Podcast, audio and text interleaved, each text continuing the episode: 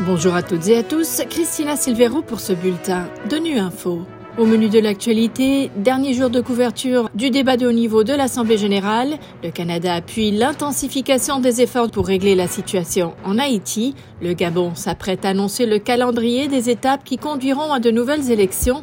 Enfin, en marge de l'Assemblée, l'ambassadeur virtuel Elix prône le métaverse pour la promotion des ODD. And I now give the floor to His Excellency Robert Ray, Chair of the Delegation of Canada. Le Canada a pris la parole au dernier jour du débat général cette année, partageant les inquiétudes de ses citoyens Coût de la vie, intelligence artificielle, ingérence étrangère, désinformation, mais aussi changement climatique, à l'instar des feux de forêt les plus destructeurs jamais connus cet été par le pays nord-américain. Du haut de la tribune, le président de la délégation canadienne, Robert Ray, a évoqué la situation sécuritaire en Haïti, affirmant que si le Canada compte continuer son appui en matière de sécurité, il soutient sans réserve l'intensification des efforts du Conseil de sécurité pour régler la situation. Le viol est systématiquement utilisé comme arme. La violence, la corruption et l'impunité sont la norme. Alors nous appuyons sans réserve l'intensification des efforts déployés par le Conseil de sécurité des Nations Unies pour régler la situation en priorité. L'offre du Kenya de diriger une mission d'assistance de soutien à la sécurité en Haïti témoigne de son leadership et de sa solidarité. Nous saluons également des promesses de contribution faites par la Jamaïque, les Bahamas et d'autres pays. Mais avant tout, une approche globale, une approche qui appuie les solutions dirigées par Haïti et qui comprend des mesures urgentes en matière de sécurité, d'aide humanitaire et de développement est absolument essentielle.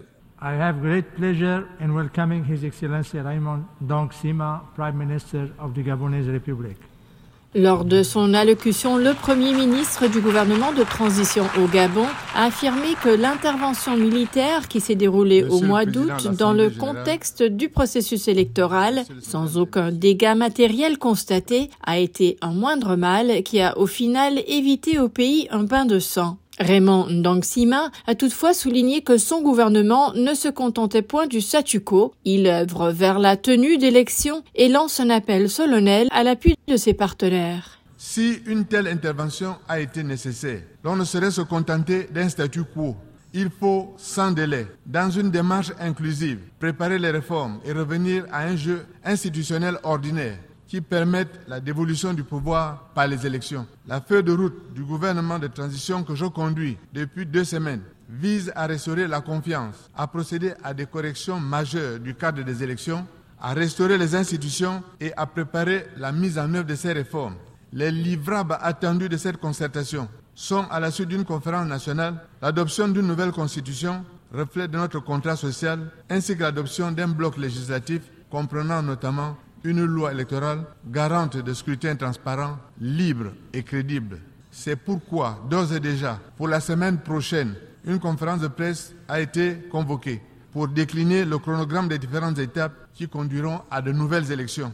Dans cette perspective, ce dont le Gabon a le plus besoin, c'est d'un encouragement et d'un accompagnement pour conduire ces chantiers dans des délais que chacun veut raisonnables.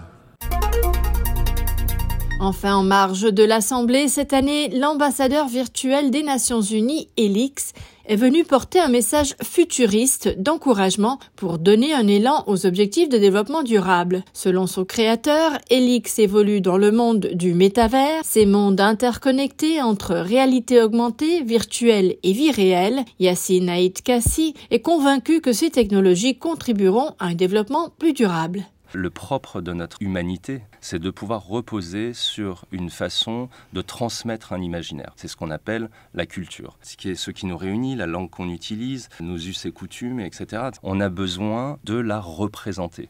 Et en fait, aujourd'hui, on est en capacité de créer ces grands espaces qui sont interconnectés, qui renvoient à notre capacité à faire exister un imaginaire. Donc, c'est ce qu'on voit dans le métavers. Donc, une culture du futur et aussi le futur de la culture passe par euh, justement le fait d'être capable de créer de la valeur, de l'échanger sans avoir une nécessité matérielle. Voilà, fin de ce bulletin de Info. Merci de votre fidélité. À bientôt.